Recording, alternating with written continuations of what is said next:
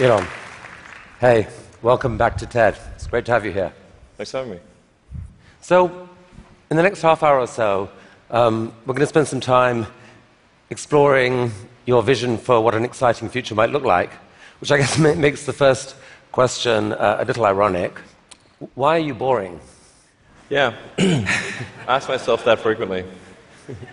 Um, the, uh, we're, we're, trying to dig a hole um, under LA, and this is to create the beginning of what will hopefully be a 3D network of tunnels to alleviate congestion. So, I mean, right now, I think one of the most uh, soul destroying things is traffic. Um, it affects people in every part of the world. Uh, it, it takes away so much of your, your life, and your, this, this, it's, it's horrible. It's particularly horrible in LA. Um, and and I, so, think, I think you've, you've brought uh, with you the first visualization that's been shown of this. Can, we, yeah. can I show this? Yeah, absolutely. So this is the first time, yeah, we just to sort of show what we're talking about. So there are a couple of key things that are important in having um, a 3D tunnel network. First of all, you have to be able to integrate the entrance and exit of the tunnel seamlessly into the fabric of a city. So by having a, an, an elevator, sort of a, a sort of a, a, car skate that's on, on an, uh, an elevator, you can integrate the entrance and exits uh, to the tunnel network oh just by using two parking spaces. Um, and then the car gets on a skate. There's no speed limit here, so uh, we're designing this to be uh, able to operate at 200 kilometers an hour, about 130, 200 kilometers an hour, or about 130 miles per hour. Uh, so you should be able to get from, say, uh, Westwood to LAX in six minutes, five, six minutes. um, so possibly initially done as like on, a, on a sort of toll road type basis. Yeah. Which I guess alleviates some traffic from the surface streets as well. So I think, I don't know if people noticed it in the video, but there's no real limit to how many levels of, of tunnel you can have. So you can go much further deep than you can go up. The deepest mines are much deeper than the tallest buildings are tall. So you can alleviate any arbitrary level of urban congestion uh, with, with the 3D tunnel network. This is a very important point. So, a key rebuttal to the tunnels is that if you add uh, one layer of tunnels, then that will simply alleviate congestion, will get used up, and, and, and then you'll be back where you started, back with congestion. But you can go to any arbitrary number of tunnels, any number of levels. But people assume traditionally it's, it's incredibly expensive to dig, and that would block this idea. Yeah. Um, well, they're, they're right. To give you an example, the LA subway extension, uh, which is, a, I think it's a two and a half mile extension that was just completed for $2 billion. So it's roughly a billion dollars a mile to do the, the subway extension in, in LA. And, this is not the highest utility subway in the world. Um, so, it, yeah, it's quite difficult to dig tunnels normally. I think we need to have at least a tenfold improvement in the cost per mile of tunneling. And how could you achieve that? I guess, uh, actually, if, if you just do two things, you can get to approximately an order of magnitude improvement, uh, and, and I think you can go beyond that. So the, the first thing to do is to cut the tunnel, tunnel diameter uh, by a factor of two or more. So, so a single road lane tunnel would, uh, uh according to regulations, has to be 26 feet, maybe 28 feet in diameter to allow for crashes and emergency vehicles um, and sufficient ventilation uh, for uh, combustion engine cars. But if you, if you shrink that diameter to what, what we're attempting, which is uh, 12 feet, which is plenty to get an electric skate through, you drop the, the diameter by a factor of two and the cross sectional area by, by a factor of four. So, uh, and the, the, tunneling cost scales with the cross sectional area. So that's roughly a half order of magnitude improvement right there. Then tunneling machines uh, currently tunnel for half the time, then they stop, and then the, the rest of the time is putting in reinforcements for the tunnel wall. So if you have, if you design the machine instead to do continuous tunneling and reinforcing, that'll give you a factor of two improvement. Combine that, and it's a factor of eight. Uh, also, these machines are far from at being at their, their power or thermal limit. So you can jack up the power to the machine substantially. I think you can get at least a factor of two, maybe a, a factor of 405 improvement on, on top of that. So I, I think the, it, there's a, a, fairly straightforward series of steps to get uh, somewhere in excess of an order of magnitude improvement in the cost per mile. Um, and um, our, our, target actually is we've got a pet snail called Gary. Um, this is from Gary the snail from South Park. I mean, sorry, um, SpongeBob, SpongeBob SquarePants. Um, so, so Gary uh, is, is capable uh, of, of, currently he's capable of going 14 times faster than, than, than a tunnel boring machine. okay. You, you so want to beat Gary? We want to beat Gary. yeah. He's, he's not a patient little fellow, and we want the, to, that will be victory. Victory is beating the snail. but uh, a lot of people imagining, dreaming about future cities, they imagine that the, actually the solution is, is um, sort of flying cars, drones, etc. You, you, take, you go above ground. Um, why isn't that a better solution? You save all that tunneling cost.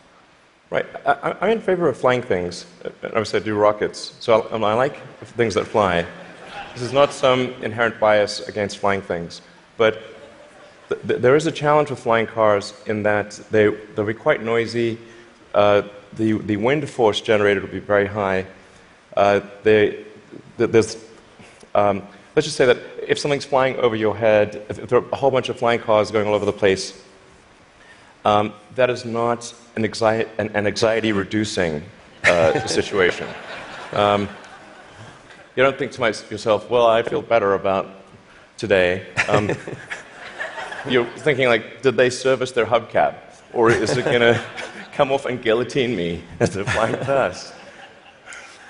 Um, and so, so, you so you've got this vision then, future cities with these, these rich 3D networks of, of tunnels underneath. Is there a tie-in here with, with Hyperloop? Could you apply these tunnels to use for this Hyperloop idea you had, you released a few years ago? Yeah, so um, you know, we've been sort of puttering around with the Hyperloop stuff for, um, for a while. We, we, built a Hyperloop test track adjacent to SpaceX just for a student competition uh, to encourage innovative ideas in transport. Um, it actually ends up being the, uh, the, the, biggest um, vacuum chamber in the world after the Large Hadron Collider uh, by, by volume. So um, so, so it, it, was, it, was, sort of quite, quite fun to do that, um, but it was kind of a hobby thing. And, and then um, we, we think we might, so we developed a little pusher car to push these, the, the, the student pods. Um, but we're going to try seeing how fast we can make the, the pusher go if it's not pushing something. Huh. So, I mean, like, sort of cautiously optimistic we'll be able to be faster than a uh, than the, than the world's fastest bullet train, even in, in a 0.8 mile stretch. Whoa. Um, Good brakes. Yeah. yeah. I mean, it's, yeah. It's either going to smash into tiny pieces or. But you can, you can, picture, you can picture then a Hyperloop in a tunnel yes. running quite, quite long distances. Exactly. So, in, in looking at tunneling technology, it turns out that in order to make a tunnel, you have to, uh, in order to seal against the water table, uh, you've got to typically design a tunnel wall to be uh, a, a, good to about five or six atmospheres. Um, so to go to vacuum is only one atmosphere, or near vacuum. So uh, actually, it, it, sort of turns out that automatically, if you build a tunnel that is good enough to resist the water table, it is automatically capable of holding vacuum. Huh. So yeah. And so, so you can actually picture this, like, like what, what kind of length tunnel do you, is, is in Elon's future to running Hyperloop? Yeah, I, th- I think there's no, there's no real length limit. Uh, you, could, you, could, you could dig as much as you want. Um, I, I, think the, like, if you were to do something like um, a DC to New York uh, Hyperloop, I think you'd probably want to go underground the entire way because it's a high density area. There's, you're going, you're going um, under a lot of buildings and houses. And if you go deep enough, you cannot detect the tunnel.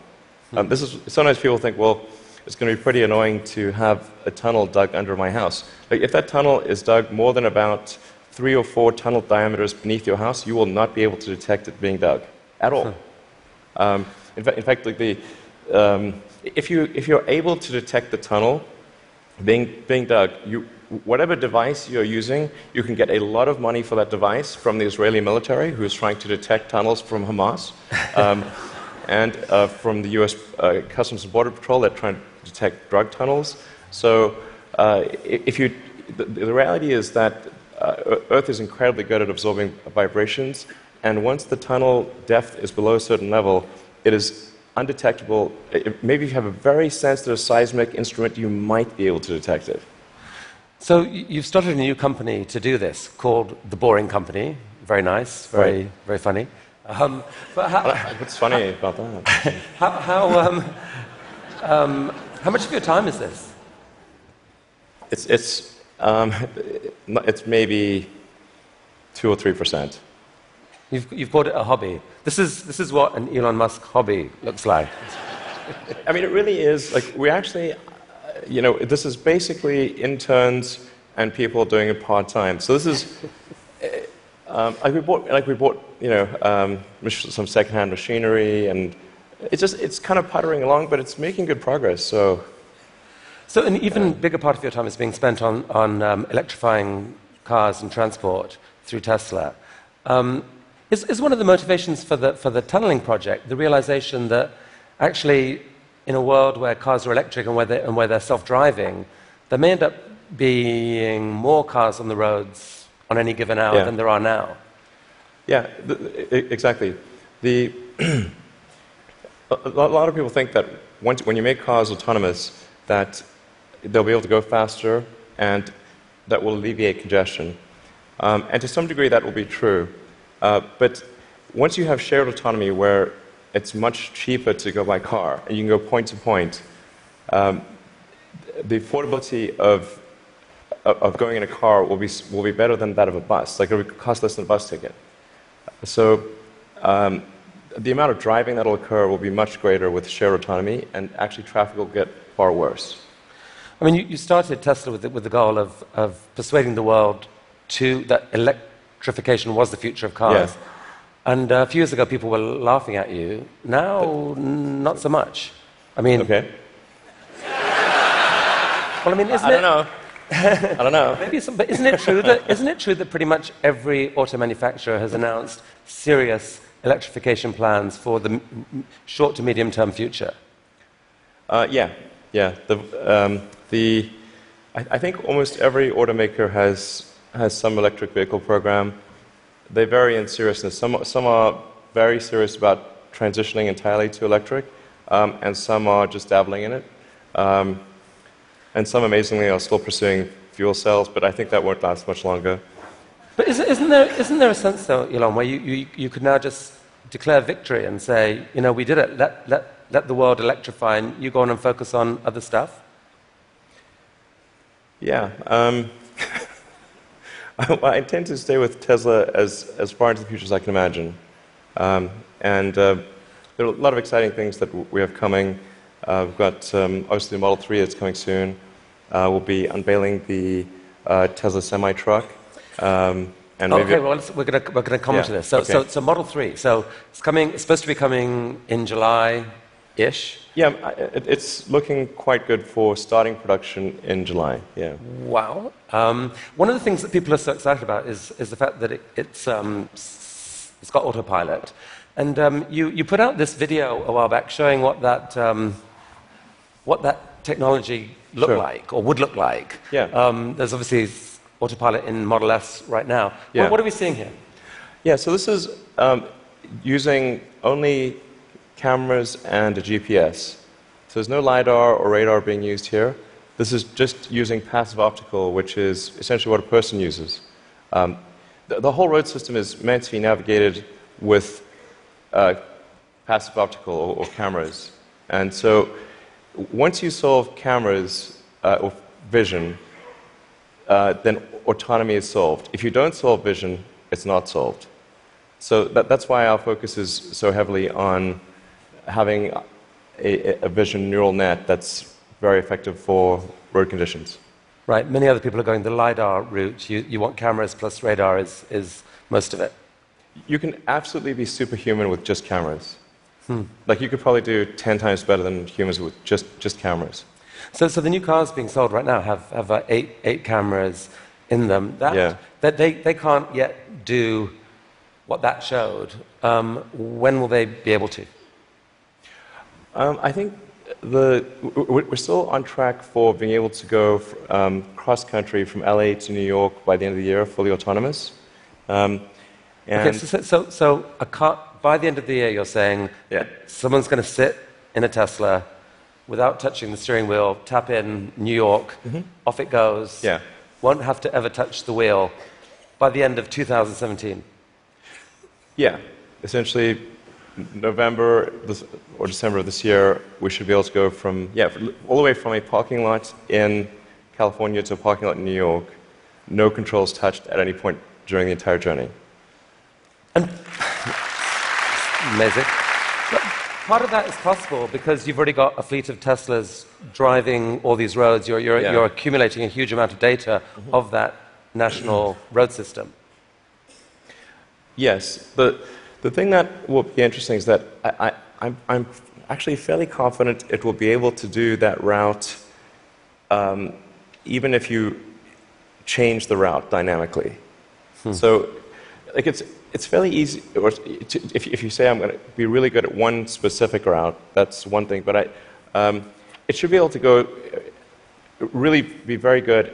Certainly, once you enter a highway, to go anywhere on the highway system in a, in a given country. Um, it's- so it's not, it's not sort of limited to LA, New York. We could, we could change it and make it Seattle, Florida that, that day, or you know, in real time. So you were going from LA to New York, now go from uh, LA to Toronto. So, so leaving aside regulation for a second, the, in terms of the technology alone, um, the, the time when someone will be able to buy one of your cars and literally just take their hands off the wheel and go to sleep and wake up and find that they've arrived, how far away is that to do that I think that's about that's about two years. The, the, so the, the, the real trick of it is not, uh, you know, how do you make it work, say 99.9% of the time? Because like, like, if, if a car crashes, say one in a thousand times, then it, you're probably still not going to be comfortable falling asleep. Um, that, that's, you know, you shouldn't be certainly. um, so, so, but it's, but it's, by the same time, it's not going to be, it's never going to be perfect. No system is going to be perfect. But if you say it's perhaps, um, it's, it, it, the, the car is unlikely to crash in a hundred lifetimes or a thousand lifetimes, then people are like, okay, wow. If I would live a thousand lives, I would still most likely never experience a crash. Then that's probably okay. to sleep. Maybe, I I guess a big concern of yours is that people may actually get seduced too early to think that this is safe and, Yeah. and that you'll have some horrible incident happen that puts, thing, puts things back. Well, I think that the autonomy system is likely to at least mitigate the, uh, the, the crash, um, except in rare circumstances. And, uh, uh, the, the thing to appreciate about uh, vehicle safety is this is, this is probabilistic. So that there is, I mean, there's some chance that anytime a human driver gets in the car, that they will have an accident. That is their fault. Um, it's, it's never zero. Um, and so, so the, the, really, it's, the, the key threshold for autonomy is how much better does autonomy need to be uh, than a person before you can rely on it? But once you get that hand, literally safe hands-off driving, the, the, the power to disrupt the whole industry seems massive because at that point you've spoken of people being able to buy a car, drops you off Yeah. at work, and then you let it go and, and uh, provide a sort of Uber-like service to other people, earn you money, Right. maybe even cover the cost of your lease of that car. Exactly. So you can kind of get a car for free.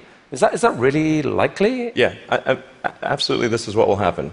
So th- there will be a shared autonomy fleet where you buy your car and you can choose to use that car exclusively. Um, you could choose to um, have it be used only by friends and family, only by uh, five star, uh, other drivers who are rated five star. You can choose to uh, share it sometimes, but not other times. Um, that's, that's, that's 100% what will occur. It's just a question of when. Wow. So um, you mentioned the semi, and I think you're planning to announce this Yeah. in September. But um, I'm curious whether there's anything you could show us today. I will show you a teaser shot of the, uh, Just gonna show us of the truck. teaser shot. It's live. Okay. No, you know, that's can- definitely a case where we want to be cautious about the autonomy features. Um, yeah. Because that, that just we can't see that much of it. But it, it doesn't look like just a little friendly neighborhood truck. It looks kind of badass. How, how what sort of what sort of semi is this? So this is a, a heavy-duty, long-range semi-truck. So it's like the uh, highest uh, weight capability um, and and with long range. Um, so so essentially, it's meant to um, alleviate the, the, the heavy-duty trucking loads. Um, Right. And this is something which uh, people do not today think is possible. To think the truck doesn't have enough power or it doesn't have enough range. Um, and then with with the Tesla Semi, we want to show that no, an electric truck actually can out torque uh, any diesel uh, semi. Um, and you know, if, if you had a tug of war competition, the, the, like the Tesla Semi will, will tug the, the diesel semi uphill. That's, that's pretty cool. And short term, these aren't driverless. These are, the- these are going to be trucks that truck drivers want to drive. Yes. Uh, no, so uh, what will be really fun about this is you, you don't have, you have a, a flat torque RPM curve with an electric motor, uh, whereas with a diesel motor or any kind of internal combustion engine car, you've got um, a torque RPM curve that looks like a hill. Um, so, so this will be a very spry truck. Um, you, you could drive this around like a sports car. There's no gears. It's like single speed. So There's, there's a great movie to be made here somewhere. I don't know what it is, and I don't know that it ends well, but I mean, it's a great quite, movie. I mean, it's quite bizarre test driving the, the, the, the you know, when, when, when I was driving the, uh, the, the test prototype for, the, for this truck, it's really weird because you're driving around and you're just, you're so nimble and you're in this giant truck. Wait, wait, you, you've, you've already driven a, Yeah, yeah. a pro- prototype? That, I drove it around the parking lot and I was like, this is crazy. wow. This is not vaporware. This is like, like Wow. driving this giant truck and sort of making these mad maneuvers. This is cool. Okay, from, from a really badass picture to a kind of less badass picture. Um, this is just a cute house Yeah. from Desperate Housewives or something. What, what, the, what, what on earth is going on here? Well, this illustrates the picture of the future that I think uh, um, is how, how things will evolve. You've got an electric car in the driveway. Um, if you look in between the electric car and the house, uh, there are actually three Powerwalls uh, stacked up against the side of the house. And then that, that house roof is, is a solar roof. So that's, a, that's an actual solar glass roof. Okay, so those. That, that's a picture like, of a real, that's a, well, i admittedly, it's a, it's a real fake house. That, that's a real fake house. So, so these, these roof tiles, uh, so, some of them have in them Yeah. um, basically solar power, the ability to. Yeah, the, so the the solar glass tiles where you can, you, um, you can adjust the texture and the color uh, at a very fine grained level. Um, and then uh, th- there's sort of micro louvers uh, in, uh, in, in the glass such that um, when you're looking at the roof from street level or close to street level, all the tiles look, w- the tiles look the same whether there is a solar panel behind it or a, so- a solar cell behind it or not. Um, so you, you have an even, um, even color from, from um, the ground level. If you were to look at it from a helicopter, you, you would be actually able to look through and see that some of the, the glass tiles have uh, a solar cell behind them and some do not. Right, you, you put them in, you put them in the ones street that are likely to see a, a lot of sun. Yes. And that, that makes these roofs super affordable, right? They're not, not that much more expensive than, than just tiling the roof. Yeah, the, the, the, the, we're very confident that the cost of the roof uh, uh, plus the cost of electricity, uh, oh, that, this, that, that a solar glass roof will be less than the cost of a normal roof plus the, the cost of electricity. So, in other words, um, this will be uh, economically a no brainer. Um, it will look, we think it will look great, um, and it will last. I I mean, we, we thought about like having the, the, the warranty be infinity. Um, but then people thought, well, that might sound like we were just talking rubbish. But, but actually, the, the, like the, this is like t- this is toughened glass. Like well after the house has collapsed um, and there's nothing there, the roof will pi- ti- the glass tiles will still be there.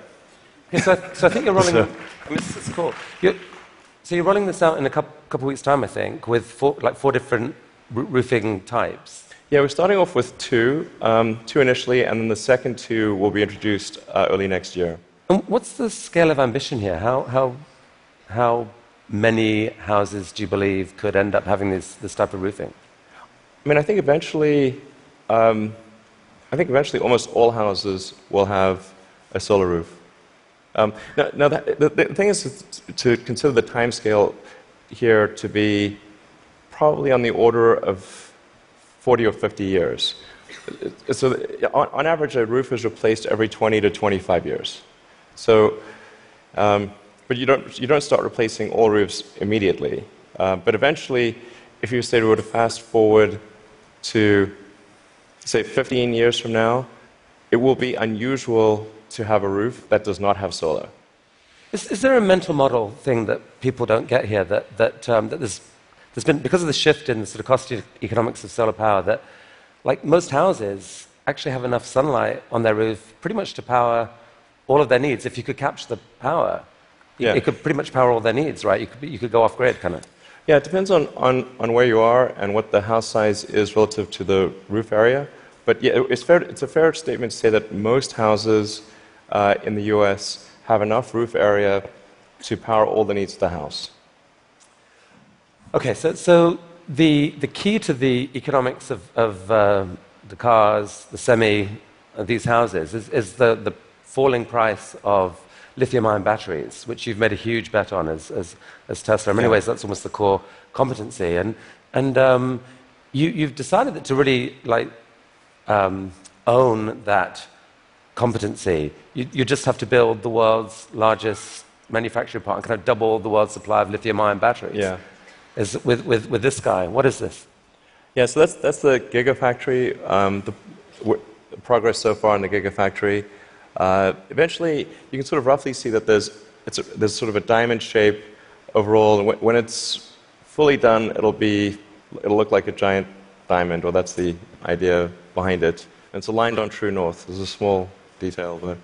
And, um, and capable of producing like 100, eventually like 100 gigawatt hours of, of yeah. uh, batteries a year? 100 gigawatt hours. We think probably more, but yeah. And they're actually being produced right now already here, right? We're in production a, already. you guys put out this video. Yeah.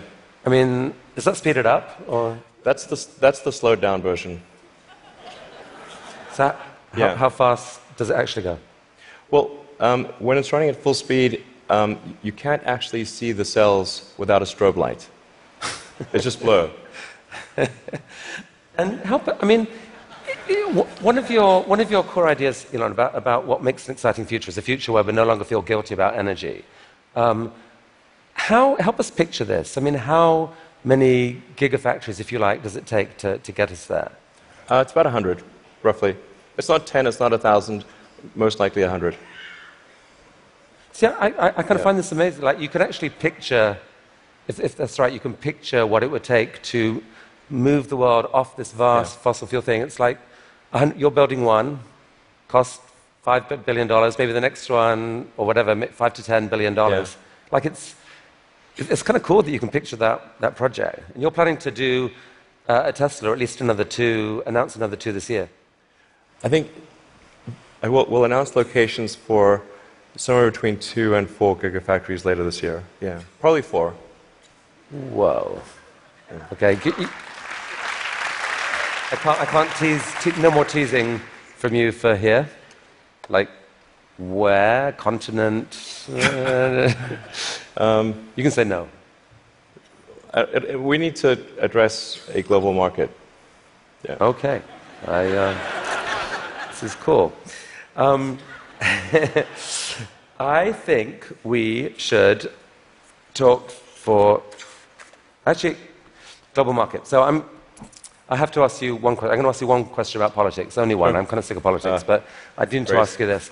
Um, you're you're um, on um, a body now giving advice to a guy who, who? has said he doesn't really believe in climate change and um, there's, there's a lot of people out there who kind of think you shouldn't be doing that. They, would like you to walk away from that. What would you say to them? Uh, well, I think that, there's, first of all, I'm just on two advisory councils where the format consists of going around the room and asking people's opinion on things. Um, and so there's like a meeting every month or two. Uh, you know, that's the sum total of, of, of, of my contribution. But I think to the degree that there are people in the room who are arguing in favor of doing something about climate change um, or you know, other you know, certain, you know, so, social issues, um, uh, you know, I mean, I mean, I've used the, the, the, meetings I've had thus far to argue in favor of immigration and in favor of climate change. Um, and if, um, if I hadn't done that, there wouldn't, that wasn't on the agenda before.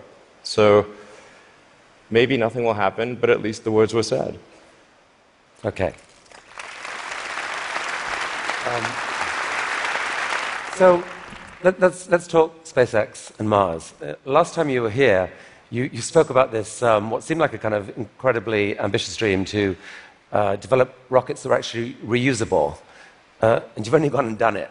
Yeah. I mean, talk us, Finally, talk yeah. us through this. What, what, what are we time. looking at here? Yeah, so this is uh, one of our rocket boosters coming back uh, from very, very high, very high and fast in space. So just delivered the, the upper stage uh, at, at high velocity.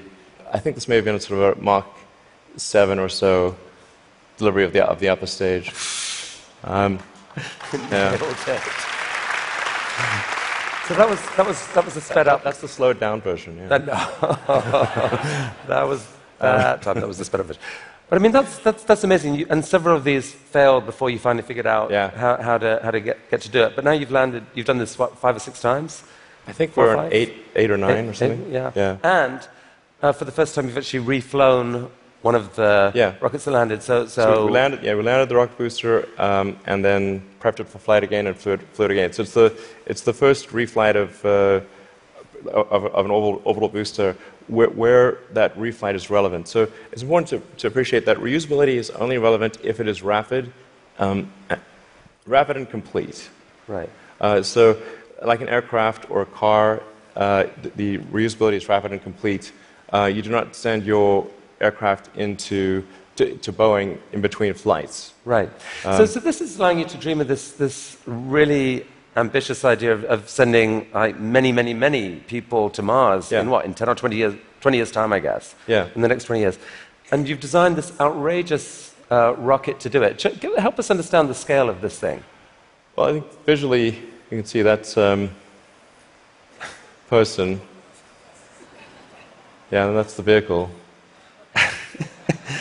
So if that, if that was a skyscraper, that's like a 40, did I read that? 40 stories? Yeah, a little, maybe a little more, yeah. Eh, the, yeah, the, the, the, thrust level of this is really, um, um, this configuration is about four times the thrust of, a, of the Saturn V moon rocket.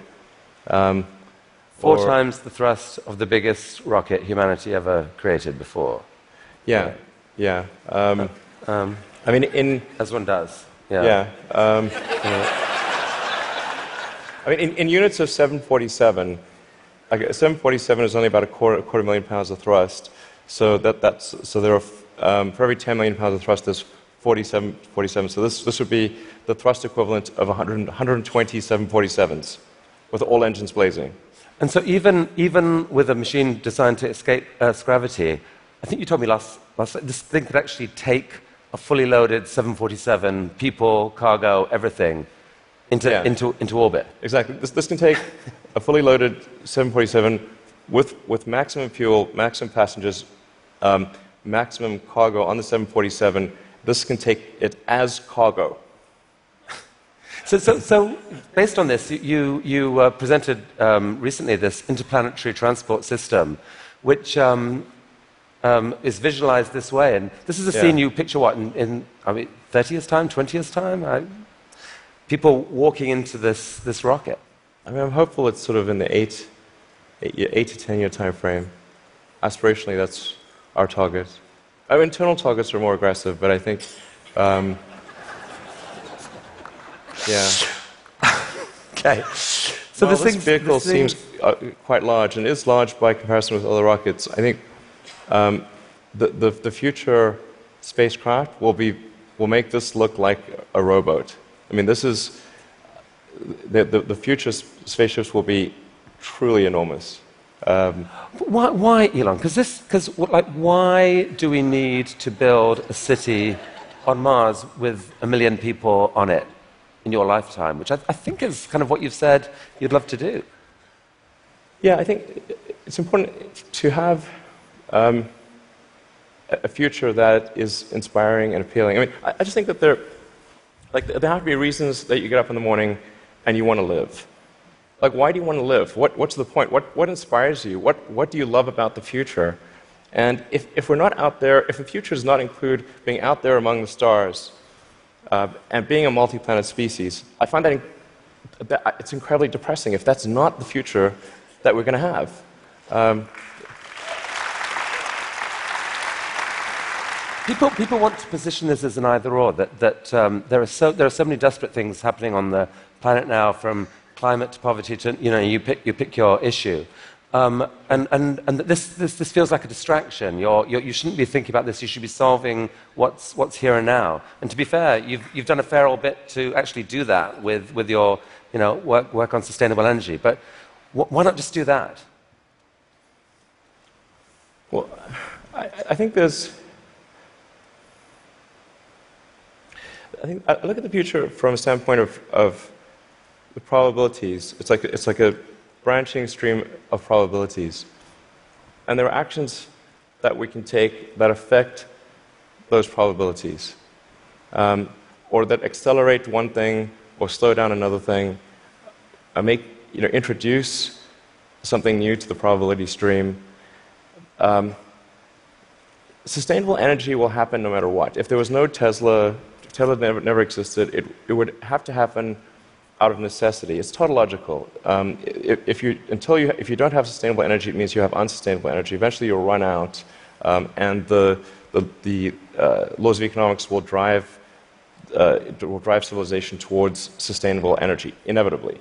The, the, the, the, fundamental value of a company like Tesla is the degree to which it, it accelerates the advent of sustainable energy uh, faster than it would otherwise occur. Hmm. Um, so when I think like what is the fundamental good of a company like Tesla, um, I, I, would say hopefully it does. If, if it uh, if it accelerated that by a decade, potentially more than a decade, that would be quite a good thing to occur. That's what I consider to be the, the, the, the fundamental sort of aspirational good of, of Tesla. Um, then there's becoming a multi-planet species in spacefaring civilization. This is not inevitable. It's very important to appreciate this is not inevitable. The sustainable energy future, I think, is largely inevitable, uh, but being spacefaring civilization is definitely not inevitable. If you look at, uh, at the, the, progress in space, in 1969, we were able to send somebody to the moon. 1969. Mm. Um, then we had the, the space shuttle. The, the, space shuttle could only take people to low Earth orbit. Mm. Then the space shuttle retired, and the United States could take no one to orbit. So that's the trend. The trend is like down to nothing. This is not. People are mistaken when they think that technology just automatically improves. It does not automatically improve. It, it only improves if a lot of people work very hard to make it better. And actually, it, it will, I think, it, by itself degrade, actually. Mm. You look at great civilizations like ancient Egypt, and they're able to make the pyramids and they forgot how to do that. Hmm. And, and the Romans, they built these incredible aqueducts. They forgot how to do it. You know, it, it almost seems, you know, listening to you and look at the different things you've done, that you've got this, this unique double motivation on everything that I, I find so interesting. Um, we, we, you know, which is one is this um, desire to work for humanity's long-term good. The other is this desire to do something exciting, and it's it's often it feels like you, you feel like you need the one to drive the other. With, with Tesla, you want to have sustainable energy, so you make these super sexy, exciting cars to do it. You know, solar energy, we need to get there, so we need to make these beautiful roofs. We haven't even spoken about your newest thing, which we don't have time to do, but you want to save humanity from bad AI, and so you're going to create this really cool brain machine interface to give us all infinite memory and telepathy and so forth. Um, and on, and on Mars, it feels like what you're saying is, yeah, we need, we need to save humanity and have a, have a backup plan, but also we need to inspire humanity. And, and, yeah. and, and, and this, is, this is a way to inspire. I think, I think the, the, the value of beauty and inspiration is, is very much underrated, no question. Um, but I want to be clear. I like, I'm not trying to be anyone's savior. Uh, that is not the. I, I'm just trying to think about the future and not be sad. Beautiful statement. I think everyone here would agree that it is not, none of this is going to happen inevitably. The fact that in your mind you dream this stuff, you dream stuff that no one else would, would dare dream, or, or no one else would be capable of dreaming at the level of complexity um, Yeah. that you do. The fact that you do that, Elon Musk, is a really remarkable thing. Thank you for helping us all to dream a bit Yeah. bigger. You'll- You'll tell me if it ever starts getting genuinely insane, right? Thank you. That was, that was really, really fantastic. That was really fantastic. Thanks, guys. Thank you.